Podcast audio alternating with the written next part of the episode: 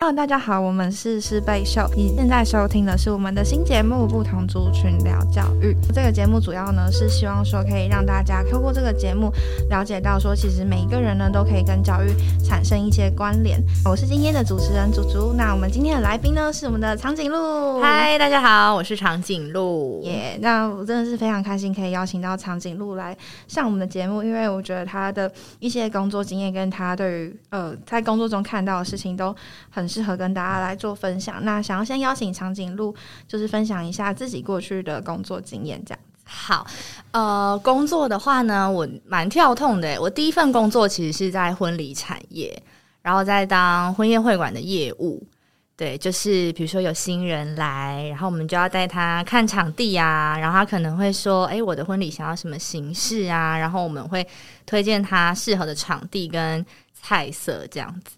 然后后来我换了一份工作，现在在一个社服单位，然后当教育推广的倡议专员这样子。我觉得还蛮酷的是，他之前在婚顾产业，然后现在在社服单位，然后当教育推广专员。那我觉得在不同职业转换过程中，应该也看到很多可能过去没有意识到，但其实跟教育会有一些连接的部分。所以就超级期待他今天来跟我们分享的。那我刚刚其实听到你们连菜色都要做，有 有吓到？要啊，要懂菜耶。所以你们会一起试菜吗？我们不会呃，我们会让新人试菜，但是在试菜之前，因为他不可能，比如说有十组菜色，不可能十组都试嘛。所以你可能就是先十组都介绍过一轮，然后他可能选好我最想要的一组，然后我们来试。像有一些有一些菜，它其实是有一些意涵的，比如说我们很常吃到那个炸汤圆哦，那是什么意思吗？它其实有一个很华丽的名称叫“花好月圆”。哎呀，我有印象，“花好月圆”。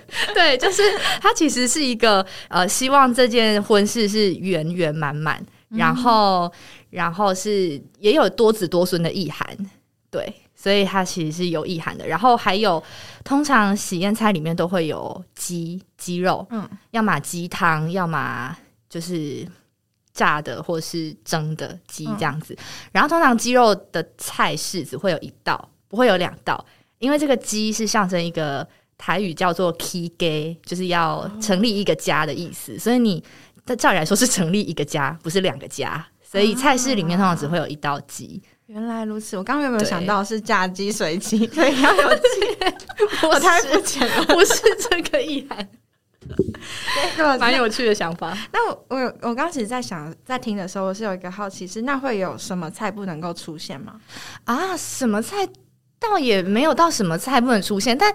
大家应该有听过一个习俗是啊，比如说吃鱼的时候。然后有一些南北习俗不太一样，有一些是女方的场子，就是女方宴客，比如说订婚，然后男方只要看到鱼这道出来的时候，他们就要离开。对啊，为什么啊？原因是因为通常这道鱼会放在倒数第二道或最后一道，就是它后面可能就是甜点或水果了。然后男方要离开的原因是，呃，不要让呃不要让女方觉得哇假力告告，就是我把你每一道菜都吃完。对，所以就是一个意涵，就是哦，我们男方不会吃尽女方的好处啊，或是不会卡你的油之类的。对，但就是这样。但女方就女方到男方的场子的时候，就不会有这样的习俗。了解。那你怎么看待这些菜色上的习俗呢？譬如说刚刚的那个到雨那一道人，他就要离开那个概理念。嗯，以前小时候都会只觉得是习俗，因为我小时候参加喜宴也曾经是呃代表男方这一边的。然后鱼上上来的时候，家人就会拉着我要离开，就是好，我们要结束要走了。我心里想说，我还没吃到冰淇淋呢，可是就要走了。对，但以前都会觉得啊，这就是习俗，然后也不会多想什么。可是后来，因为呃，在念书的时候，或是我自己对性别比较有兴趣，所以就会去思考：哎，对啊，为什么男方不能让女方觉得哇，假力告告？然后女方为什么就没有这个问题？嗯，对，或者是呃，撇除菜色的话，其实，在仪式婚礼的仪式上面也有很多，哎，为什么这样？为什么那样？就是以前不会想这么多，但是。嗯，进了婚礼业，然后认真开始思考这件事情的时候，就会有很多不同的启发。了解。那想要邀请你分享一些，就是在呃，可能订婚或结婚的仪式里面，有没有哪些是你觉得诶很奇怪，他怎么会这样设计的呢？嗯，我第一次认真的参与一个完整的那个叫什么订婚仪式的时候，我吓到。嗯，就那个时候订婚仪式呢，呃，大家应该没有经历过，也有听过，有一个叫奉茶仪式，就是男方的长辈们就是会坐两排，然后可能就是男方的爸爸妈妈，然后叔叔舅舅之类的，然后然后新郎也会坐在里面，然后新娘呢就要拿端一堆茶水进来，然后一杯一杯奉给这些长辈们，就是请他们喝茶。然后他再离开，然后再回来的时候呢，那个长辈们喝完茶之后，要在里面放红包，嗯，然后再还给新娘子。然后我我当时在看的时候，呃，其实那个我后来才知道，那个意涵是，呃，这个新娘要嫁进新郎家，所以她必须要改口。就比如说以前可能叫新郎的爸爸，可能叫哎叔叔好，但现在要叫爸爸了。所以他那个奉茶其实是一个改口的仪式哦，对。然后我就会好奇，为什么女生要奉茶仪式，然后改口，可是男生不用？嗯，对，为什么男生不用对女方的家人改口？嗯，对，这其实就是意含着这个女孩子是进到这个男孩子家里面哦，对他跟原生家庭其实有一点断开了，有点脱离了，嗯，对。然后他要进到这个男方家，然后更让我震惊的是。后面一个流程，嗯，后面一个流程是新郎新娘会交换戒指，对，然后新娘会坐在一个高脚椅上面，嗯，然后她的脚下面会踩一个低矮凳，嗯，就她整个人是要被架高的，就是她不能踩到地板上。啊，对，然后嗯，男生新郎会站在她的旁边，嗯，然后两个人就是交换完戒指之后，然后因为男方会准备聘礼嘛，会准备聘金，嗯。然后呢，他们就就交换完戒指，男方的家长就被邀请上台，然后跟女方的家长上台之后，男方家长就会拿着聘金，然后递给女方的家长，然后他们就这个传递的过程就拍了一张照片，然后那个画面我其实我有一个很深刻的感觉，我觉得那很像在卖女儿。哦，对，就是男呃女生的爸爸，新娘的爸爸，然后拿了。男方的一笔钱，然后我们家女儿就给你了。哦，对，当然就是在传统的概念上，可能就是啊，我们家女儿要过去你们家了，然后你拿了这一些聘金来告诉我说啊，我会好好就是照顾你们家女儿啊，然后谢谢你们家女儿会愿意来我们家。嗯嗯，当然会有这样的意涵，可是。在我的心里面，其实还蛮 抗拒的，因为这个画面我看起来就会觉得，天哪，好像在卖女儿交易，对，就是拿了一笔钱，然后你女儿就要来我家，然后做牛做马这样子。嗯，对。然后也就因为经历过那一次，就是第一次完整的走完整个流程，然后也思考了背后的意义。嗯，因为我们仔细去想流程的时候，你就会想，哎，对啊，这个流程是在干嘛？为什么要这样？然后了解之后才会发现，哇，跟我想象的很不一样哎！以前都觉得婚礼是一个很梦幻泡泡、很粉红泡泡，然后是一个很感动，然后又很开心的场合。对，可是，在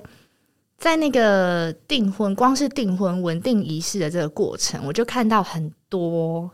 对我来说不太能接受的性别现象。真的，对。然后包含以前我小时候看那个。交手仪式，嗯，就是进场的时候，然后新娘的爸爸会牵着新娘进场，嗯，然后把手交给新郎，这样，以前都会感动哦，就会眼眶含泪，就会觉得天哪，太感动了，这样。可是后来仔细去想，就会觉得为什么是爸爸牵着女儿进场，嗯，然后为什么是把女儿交给新郎，嗯。嗯，所以比较好的做法会是爸爸跟妈妈一起。牵着女儿进来，哦，但我我我我目前有看过很多种做法，嗯，因为每个人的家庭形态都不一样，对，像是就最传统就是我刚刚讲的，爸爸牵女儿进来嘛，那也有像你刚刚讲，就是爸爸妈妈跟着女儿一起进场，对，然后然后就是走到新郎那边，然后再一起进去，然后我也有看过是呃男方家长女方家长先走，嗯，然后新人一起进场。哦。就没有交手啦，就只是进场这样子。对，但我觉得都可以，就是看新人要怎么安排这个桥段。嗯，对，像我曾经也遇过一个很有趣的状况，就那个新人呢，新娘的父母是离婚的状态，对，然后爸爸有，哎、不对，妈妈有再婚，嗯所以等于他有一个爸爸跟一个继父。嗯，然后那天他就问了一个 世纪难题，他说：交手仪式的时候，我应该要让爸爸牵我，还是让继父牵我？很难哦，是不是？但这好像也不是我们能决定的，当然就是看你想跟谁走啊。嗯，对，但我觉得就是因为家庭的形态太不一样了，对所以大家就是没有办法放进原本的那个流程的时候，就会觉得怎么办？怎么办？啊，这样卡住了，对，就会有一些困难。所以，呃，大家不要看去参加婚礼的时候是一个很快乐，然后很开心的过程，其实在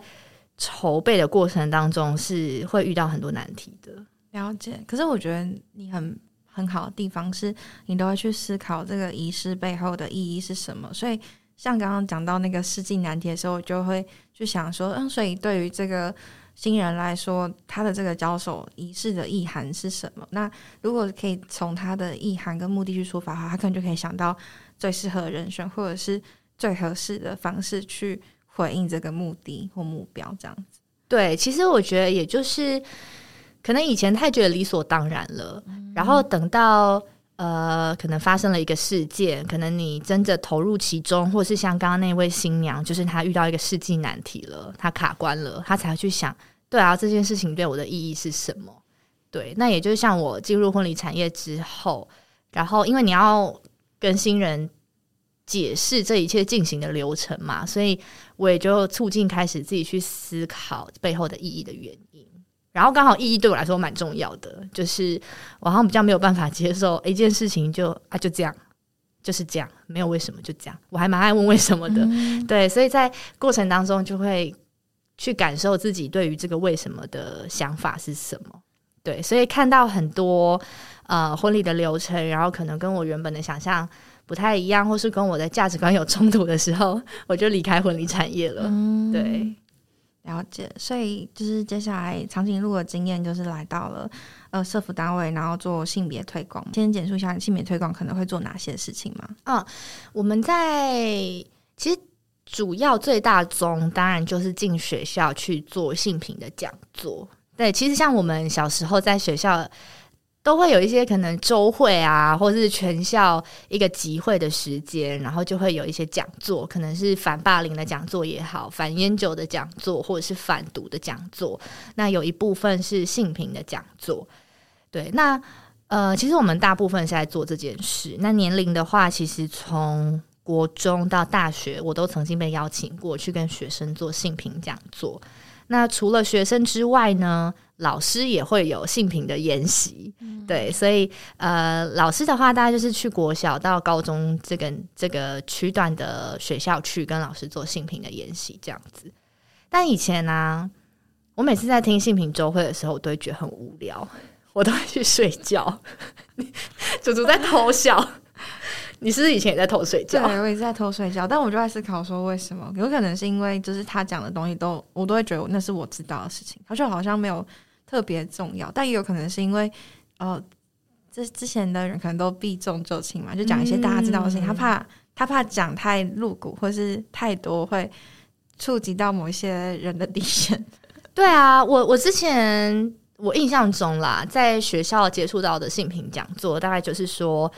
呃，太早交男女朋友的话，你可能就会怀孕。然后怀孕的话，可能就要堕胎，因为你没有办法养它，然后就会播一些很可怕的堕胎的影片。哦，然后我曾经也有就是被入校宣导宣传那个呃手针卡，我不知道你有没有被推过。没有哎、那是什么？就曾经在那个早自习的时间，然后就会有一个爱心妈妈，她就进来，然后就播一段影片给我们看。然后那段影片是在讲一个故事，就在说，诶，有一对男女他们在大学的时候就交往在一起，可是呢，他们两个人没有同居，他们住在隔壁，然后就这样相爱，然后互相尊敬，然后没有发生性行为，然后就这样到结婚。然后呢，他们就把它包装成因为自己的贞操是要送给老公的礼物或送给老婆的礼物，所以一定要守到结婚后才可以献出自己的第一次。哦，对，然后呢，他就是呃，把这个很他们认为很美好的故事讲给我们听，然后就说，如果你也认同，就是呃，贞操是珍贵的，然后应该要留给走一辈子的那个唯一的人的话，那你就帮我签这张卡，然后他就发一张卡，有点像捷运卡那样，嗯，他就发这张卡下去，哇，然后这张卡的封面就是那一对情侣的婚纱照，嗯然后背面就是你可以写自己的名字，嗯，然后就发下去。然后国中的时候，国中的时候的我，我在后面签了我自己的名字，因为我这样被教，然后我就知道说，哦，原来贞操很重要，然后不可以随便给出自己的第一次，嗯，所以我就真的把那张卡签名，然后放在我的皮夹。后来那张卡不见了啦，我不知道去哪了，但 但现在回想起来，就会觉得天哪，这是什么教育？而且我我我怎么觉得他有点情绪勒索？就是嗯如果你认同贞操也是很重要，你就要在背后签卡，所以我不签就代表我不认同吗？对，没错，你有你有发现中间那个怪怪的地方，而且其实我觉得有时候，嗯、这可能会对某一些人造成伤害，原因是有些人他们可能在呃发生关系的时候，他们可能是非自愿的，嗯，那。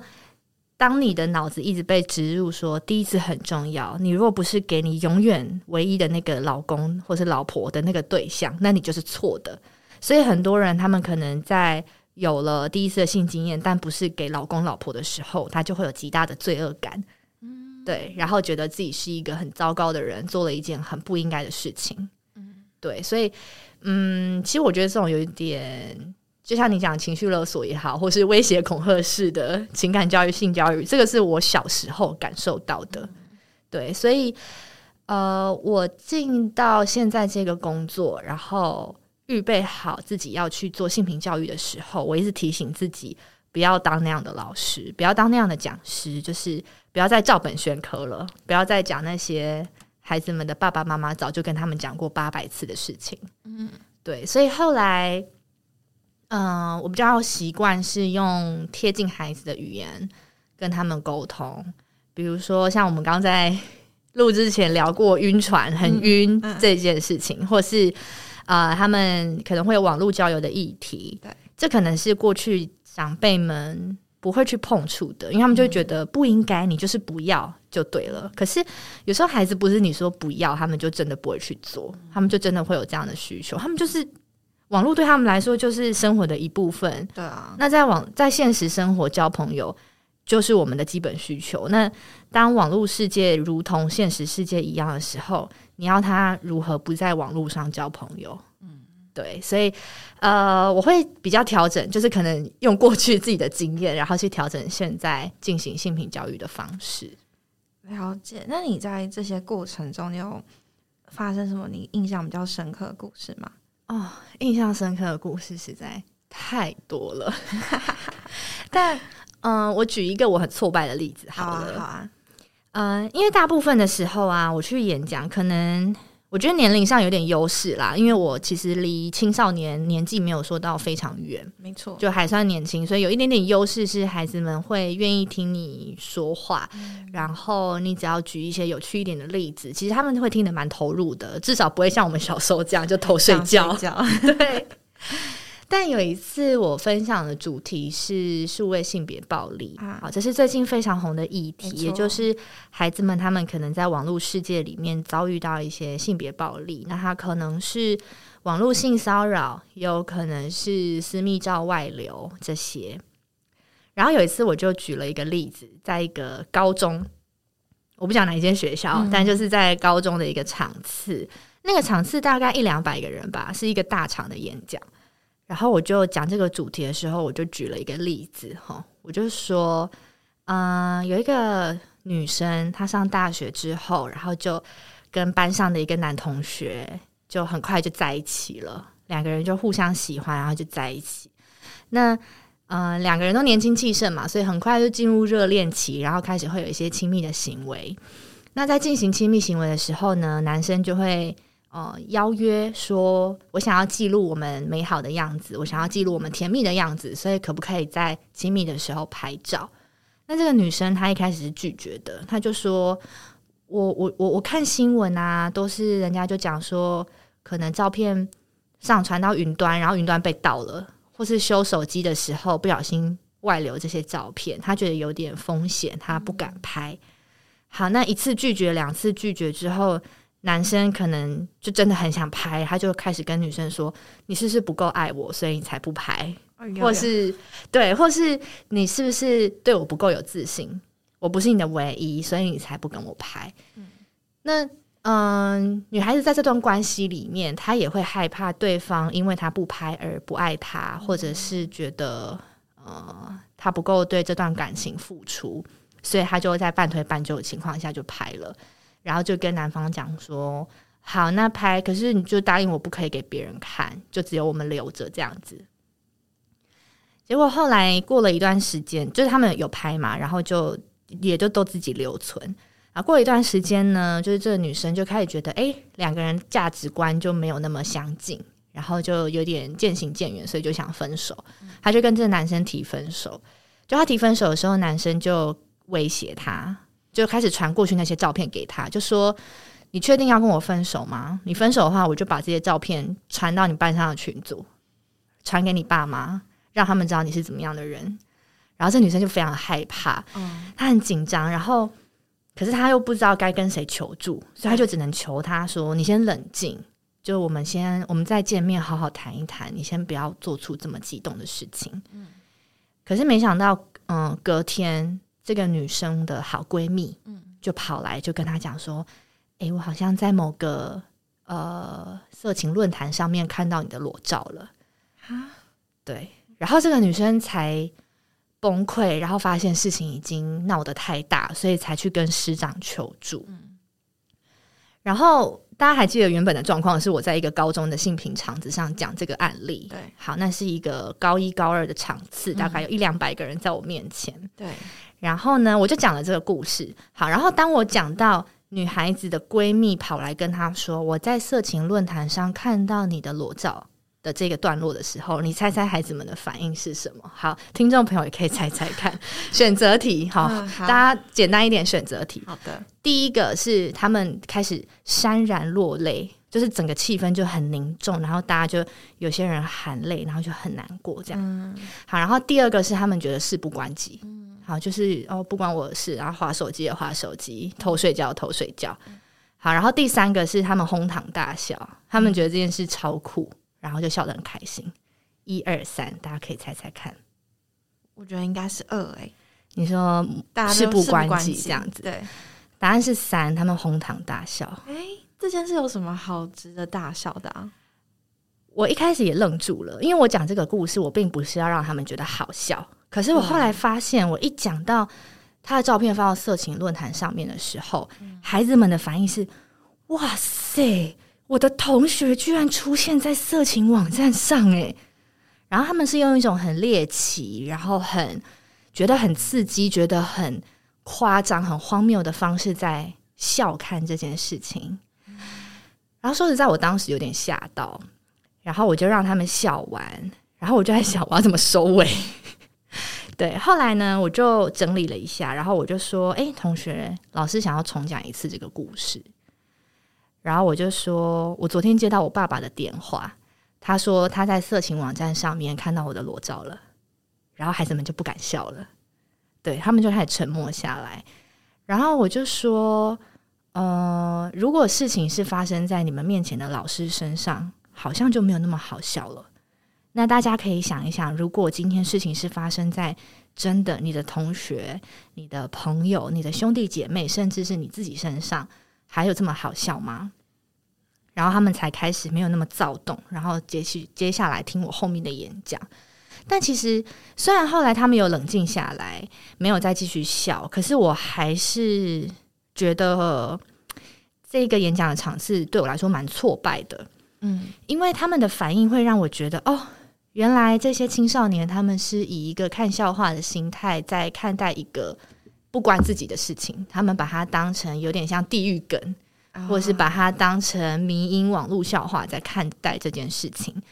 那虽然我后面有用自自己的举例让他们知道说，哦，其实这件事情如果真实发生，你其实并不会觉得好笑。可是那个沉重感又不是我想要带给他们的，因为不是想要用那种威胁或者是要求他们不能笑的那一种权威的方式让他们看待这件事情。对，所以呃，在那一次的经验，其实我蛮挫折的。然后回来也想了很多方式，就是如果我下一次可以再有机会讲这个故事，或是有机会谈这个主题，我可以怎么谈，会让孩子们更有更有共鸣一些，或是更正确的看待这件事情。嗯，但我有点好奇，是你讲这个故事，你的背后的期待是他们可以正视这件事情吗？哦，那个时候的演讲脉络其实是透过这个案例，是想要告诉大家说。呃，这件事情可能发生在我们身上，嗯，对，因为就像我刚刚讲，他们可能会觉得这件事情离他们很远，嗯，然后不关他们的事。可是，呃，我其实想让他们知道，说，其实，在一段亲密关系里面，我们可能做很多我们在亲密关系里面可能会发生的事情。好，比如说，以前我不是一个会撒娇的人，但我进了一段亲密关系之后。我就会做出那些我以前很鄙视的行为，就是可能讲叠字啊，或者是娃娃音啊。好，对。那在一段亲密关系里面，可能会发生任何事。嗯，那当然，他在关系里面，它可以是一件美好的事情。但呃，如果我们没有好好处理一段关系的话，它后面可能会有一些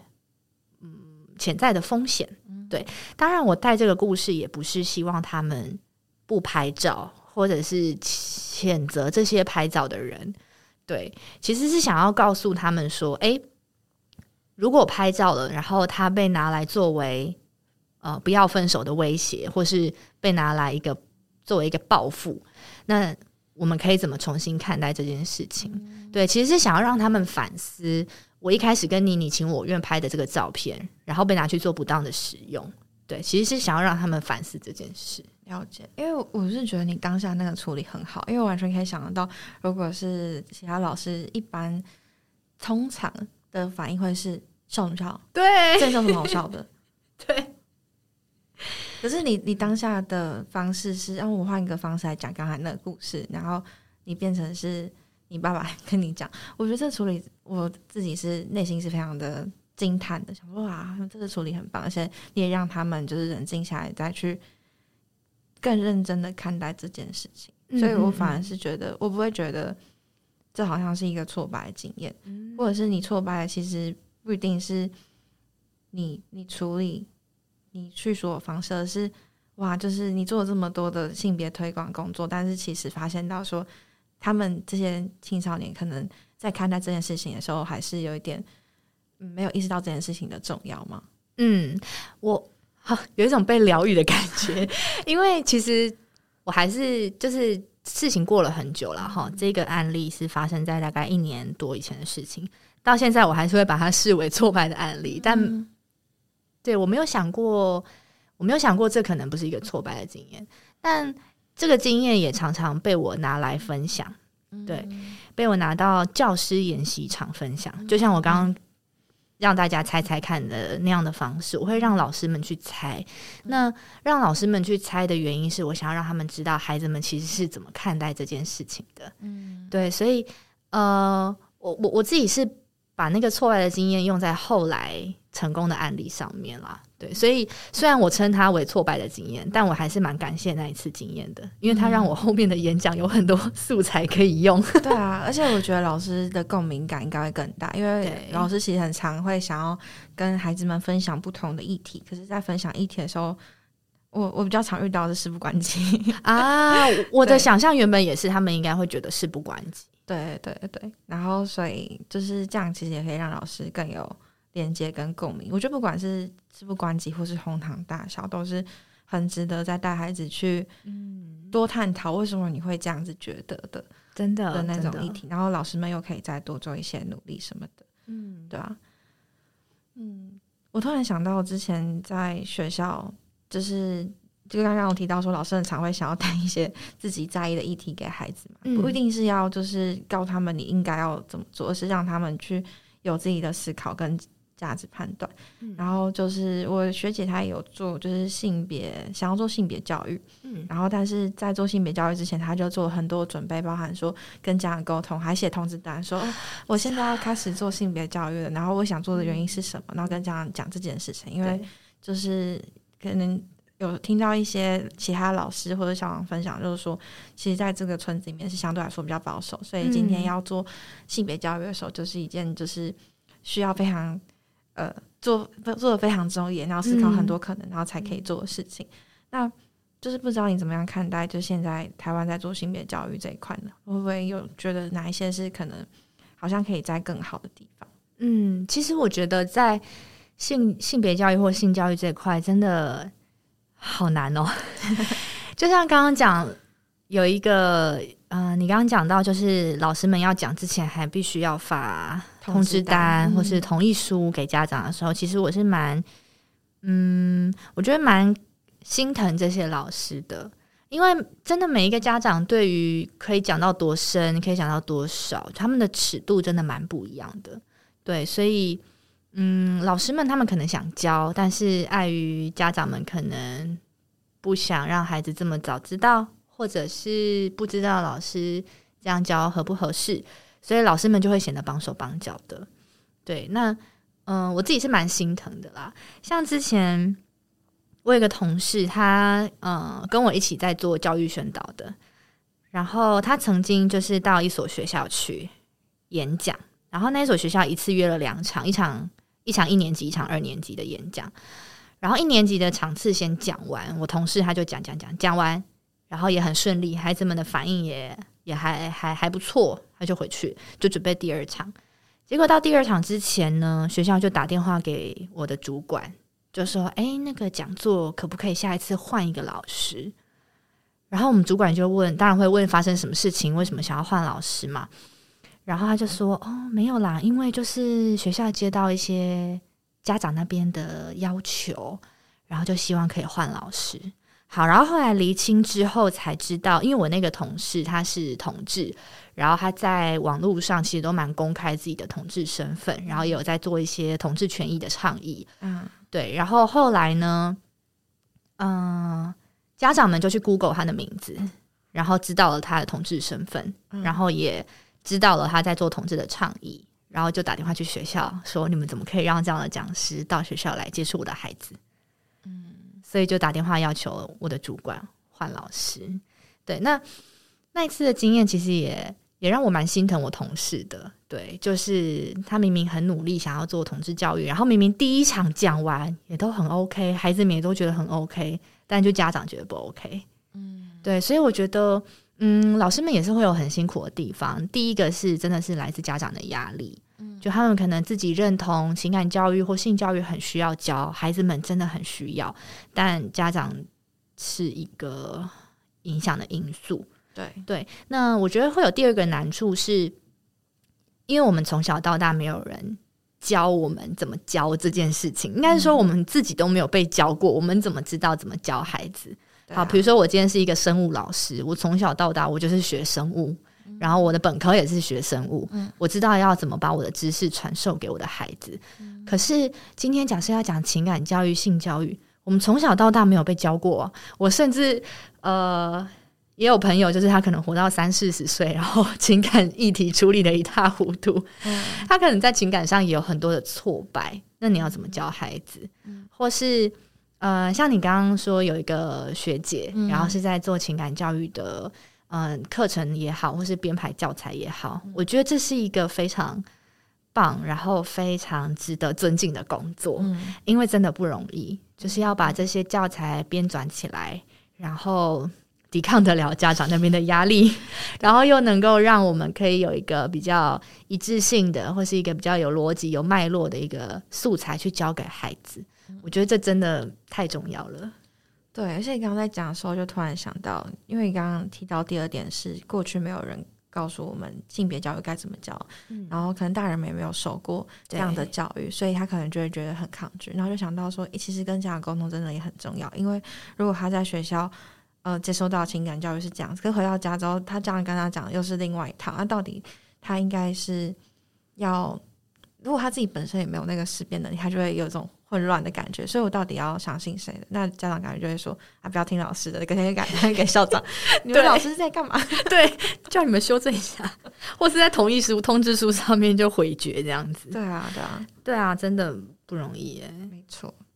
哦，我刚刚突然想到一个，是我们之前就跟其他主持伙伴有聊到一个嗯也很想聊的问题，刚刚好趁这个机会也想问问看长颈鹿，请说。就是嗯、呃因为现在其实呃在性别这一块其实越来越多元嘛，就是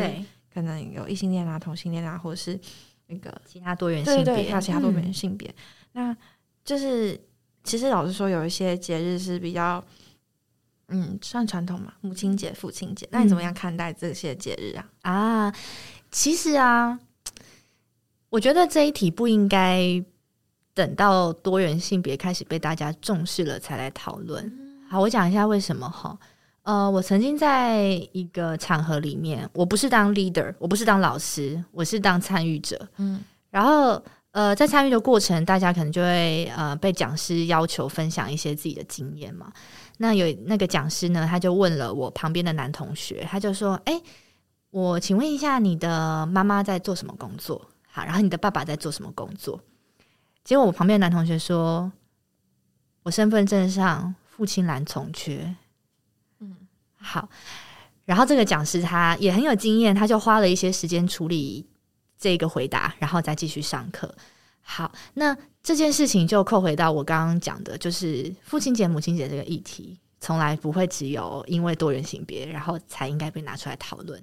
就像呃前面在讨论到婚礼的时候，嗯我有说每个人的家庭组成都不一样，对，所以今天一个母亲节，然后他可能是一个从小没有跟妈妈一起生活，或是他的妈妈可能对他来说不是一个嗯很理所当然的存在的时候，他要怎么看待这个节日？对，但呃，我没有说就是那就不要过父亲节或不要过母亲节。我觉得应该是当我们会因为母亲节或父亲节要做一些什么的时候，